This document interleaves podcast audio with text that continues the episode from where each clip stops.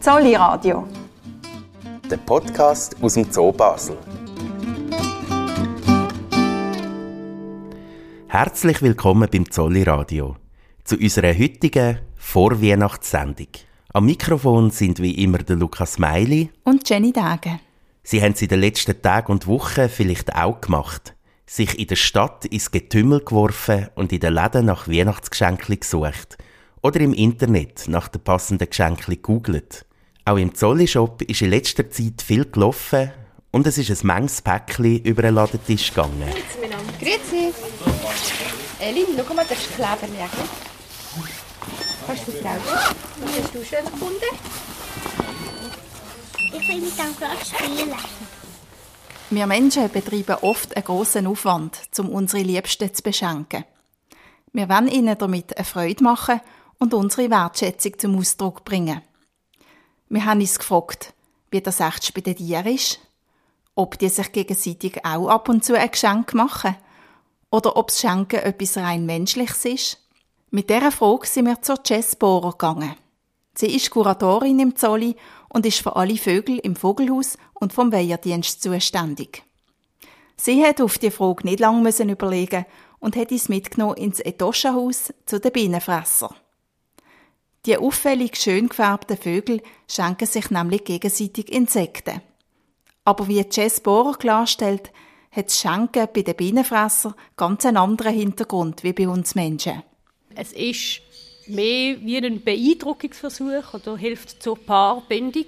Das heißt normalerweise präsentiert das Männchen dem Weibchen etwas zu fressen. Also im Fall von Bienenfressen zum Beispiel Insekten, wo sie ihnen würden bringen. Also es ist zum Weibchen beeindrucken, aber dann ist es auch so wie ein Beweis, dass sie können jagen und sie können Insekten holen, wo sie dann auch würden den Jungtier füttern. Das heißt, das Weibchen gewährleistet sich einen Partner, der helfen Junge aufziehen Das Bienenfresser Männli will durch das Verschenken von Insekten einem Weibli also zeigen, dass er ein guter Partner und Vater wäre. Entsprechend machen die Bienenfresser ihre Geschenke darum nicht zur Weihnachtszeit, sondern während der Balzzeit im Frühling. Die Bienenfresser fressen, wie es ihr Name schon verratet, einerseits Bienenli, aber auch allerlei andere Insekten. Oft schnappen sie die im Flug auf. Also wenn sie bei uns etwas aus der Luft schnappen, dann ja, das, was zufällig durchfliegt auf der Aussenanlage. Wir tun auch am Fliegen drinnen aufhängen. Das heißt, wenn sie dann dort ausfliegen, aus dem Kessel raus, können die Bienenfresser die fangen. Und wir werfen auch Futter zu. Also Termiten oder auch Grillen. Wenn man, sie, wenn man den Tier die in die Luft wirft, dann können sie sich schnappen. Hier im Zolli haben die Männchen also im Grunde genommen ein leichtes Spiel. Geschenke werden ihnen mehr oder weniger angeliefert und sie können einfach zupacken. Dass Bienenfresser Männchen Insekten verschenken, kann man hier im Zolli im Frühling gut beobachten. Und zwar dann, wenn es wärmer wird und die Paarungszeit anfängt. Manchmal füttern die Männchen die Weibli aber auch noch weiter, also nachdem die Paarung stattgefunden hat, wie Jess Bohrer sagt. Gewisse füttern dann weiter, wie um die Paarbindung aufrechtzuerhalten. Das heißt, wenn sie dann einmal ein Weibchen überzeugt haben, dass sie mit ihnen zusammenbleiben, dann füttern sie sie auch gleich noch weiter. Wir sehen also, bei den Bienenfresser ist das Schenken ganz eng mit dem Bezirzen von einem Weibli und der Fortpflanzung verknüpft.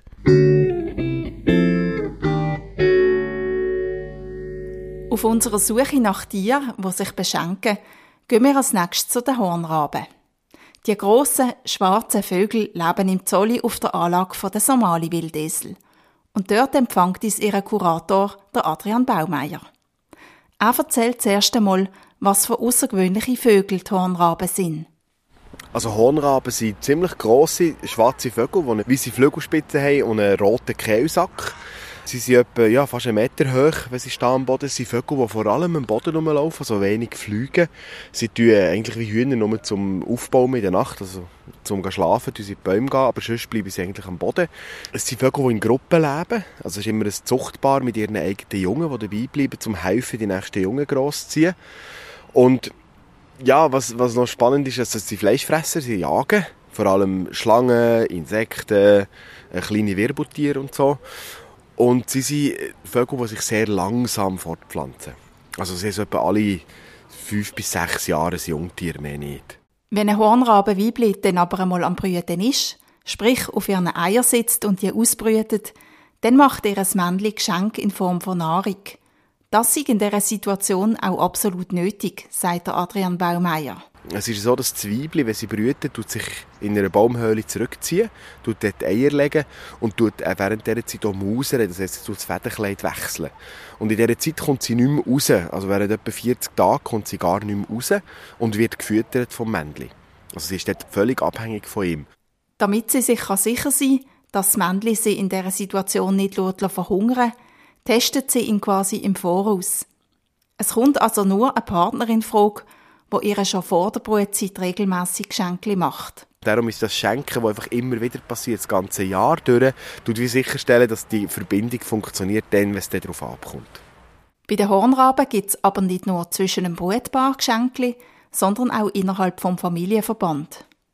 Hornraben leben nämlich in einer Art Großfamilie, wo die Jungen relativ lang beim älteren Paar leben und ihnen helfen, den nächsten Jungen aufzuziehen.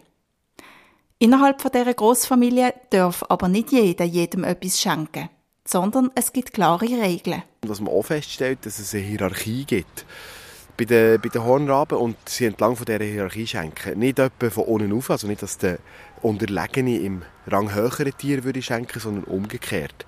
Also es sind die Rang höheren, die Futter den Rang niedrigen weitergeben.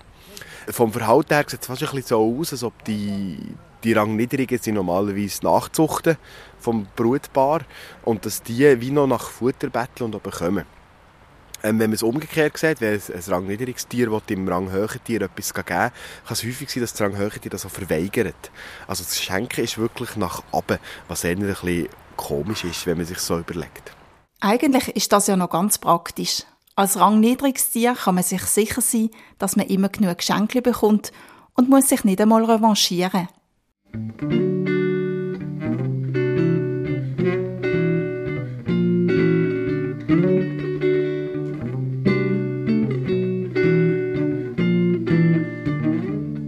Bis zur nächsten Tierart, die das Schenken ebenfalls kultiviert hat, ist es im Zolli nicht weit.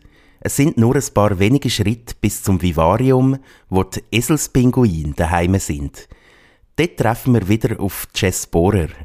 Sie erzählt von einem wirklich herzigen Geschenk, das die Eselspinguine sich machen. Dort geht es auch darum, ein Weibchen anzuwerben. Und zwar dort die Männchen von der Eselspinguin ihre Weibchen Steinchen schenken, um sie zu überzeugen, mit ihnen ein Bärchen zu machen das Jahr. Das tönt ein komisch, aber das ist, wenn man bedenkt, wo das sie leben, also sie sind subantarktische Pinguinart, dort hat, es nicht so viele Steinchen um und sie bauen aus Steinchen ihre Nester. Das heißt, das Nest ist wichtig, damit das Ei geschützt ist und da Steinchen eher Mangelware ist, ist es dann halt gleich beeindruckend, wenn man ein Steinchen hat. Ein Pinguinmännchen, das einem Weibli ein Steinchen vor die Füße legen hat also schon ziemlich gute Karten. Mit dieser Geste zeigt er, dass er mithelfen kann, ein gutes Nest zu bauen. Ja, da hat sich mir gegeben und hat Steinchen gesucht. Und eben Steinchen sind auch wichtig, weil die helfen, das Ei vom Boden wegzulüpfen. Zum Beispiel Königspinguine, die wir haben, die legen ja das Ei auf die Füße und sie mit einer Bauchfalte schützen. Aber weil Eselspinguine im Normalfall zwei Eier legen, können sie die nicht beide so bei sich behalten. Das heißt, sie bauen ein Nest und legen drauf. Aber um das ein bisschen vom Boden isolieren, wo kalt ist, je mehr Steinchen, desto besser, sozusagen. Das heißt, es ist noch wichtig, dass jemand Steinchen anschleppen kann. Das wissen die Eselspinguine ganz genau und schauen darum auch auf dem Pinguinspaziergang immer ein um, ob sie am Wegrand irgendetwas finden. Wegen ihrem Sammeleifer dürfen sie darum im Herbst noch nicht mit auf den Spaziergang, wie Jess Bohrer sagt. Genau, weil das halt das Verhalten ist, wo sehr natürlich ist für die Eselspinguin, also dass sie Sachen zusammenlesen. Lassen wir die Eselspinguin, während es noch viel Laub herum hat, nicht mit auf einen Spaziergang nehmen, weil wir wollen nicht, dass sie dann aus Versehen etwas verschlucken, wo ihnen Probleme bereiten könnte. Also irgendwie Magen- oder eine Darmwand irgendwie verpieksen. Und es ist natürlich viel schwieriger zu sehen, wenn es Laub um hat, dass es dann auch einmal irgendetwas anderes rumliegt, wo sie je nachdem auch würden auflesen. Sobald alles Laub unten ist, dürfen sie auch mit, aber bis dann müssen sie eigentlich daheim bleiben. Aber auch daheim haben sie die Chance, ein Steinchen zu finden. Der Zolli stellt den Pinguinen nämlich jedes Jahr Steinchen auf ihrer Anlage zur Verfügung, wo sie dann verschenken und in ihren Nestern verbauen.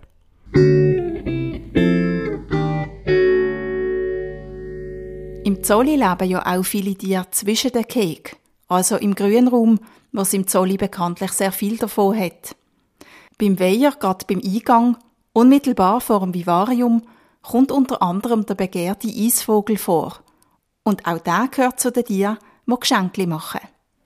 Genau, da machen die Männchen auch ein Brutgeschenk. Also sie, auch, sie fangen ein Fischchen und präsentieren das ähm, Weibli. Und auch dort ist es ähnlich wie bei den Bienenfressern. Das ist wie ein Beweis, dass sie jagen können und dann auch können helfen, Junge aufziehen. In der Weiher im Zolli hat es zum Glück genug Fisch, wo sie ihre Geschenke holen können. In der Weiher hier im Zolli hat es alles Mögliche, viele Stichlinge und ähnliche Sachen und die holt, sieht man sie ab und zu abtauchen und etwas rausfischen.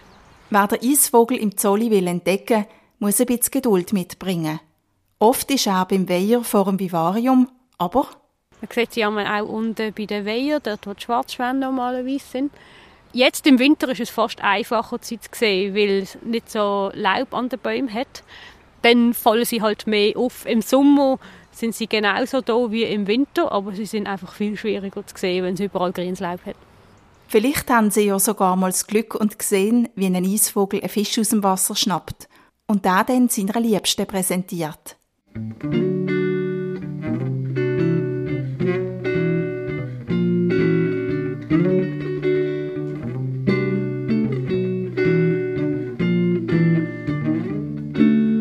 Sie haben es an den verschiedenen Beispielen aus dem Zolli gesehen. Auch die kennen das Prinzip vom Schenken. Und auch sie müssen dafür einen ziemlichen Aufwand betreiben. Falls Sie also noch gestresst umrennen und nach Weihnachtsgeschenken suchen, dann denken Sie daran, nicht nur wir Menschen, auch Tiere sind ab und zu im Geschenkli Stress. Falls Sie sich den Stress gerade ganz sparen wollen, dann könnten Sie es einerseits wie die Eselspinguine machen und Ihren Liebsten ein paar Steinchen unter den Baum legen. Und sonst legen wir ihnen natürlich den Zolli ans Herz. Ein Zolli-Abo ist immer ein schönes Geschenk und auch eine Tierpatenschaft kann man jemandem verschenken. Und auch im Zolli-Shop gibt es besonders für Kinder viel zu entdecken. Hier die Leiterin vom Shop, die Michelle Probst. Wir haben ganz tolle Bierchen. Natürlich Plüschtiere ist etwas, was am meisten läuft. Da haben die Kinder immer sehr freut. Tolle Spiele, ja, Kindergeschirr. Und auch das beliebte Wimmelbuch aus dem Zolli gibt es nach wie vor zu kaufen. Eine Idee ist auch der Zolli-Becher, wo man einem Kind einen Becher mit dem Anfangsbuchstaben von seinem Namen drauf schenken kann. Das hat natürlich für jedes Motiv, also für jeden Buchstaben ein Motiv, wo man sich dann den Namen kann, ähm, zusammenstellen oder das ABC lernen oder mit dem auch schreiben. Und die sind im Restaurant, in der Cafeteria und im Shop erhältlich. Und falls Sie absolut last minute noch ein Geschenk brauchen, dann kommt hier die gute Nachricht. Wir haben immer offen, wir haben 365 Tage offen, bis zu oben am Viertel ab 5 Uhr. Auch für Notfallpäckchen sind wir immer zu haben. da kann man bei uns immer kommen. In diesem Sinn wünschen wir Ihnen schöne, entspannte Weihnachtstage. Und eine möglichst entspannte Geschenklisuche. Zolli Radio. Der Podcast aus dem Zoo Basel.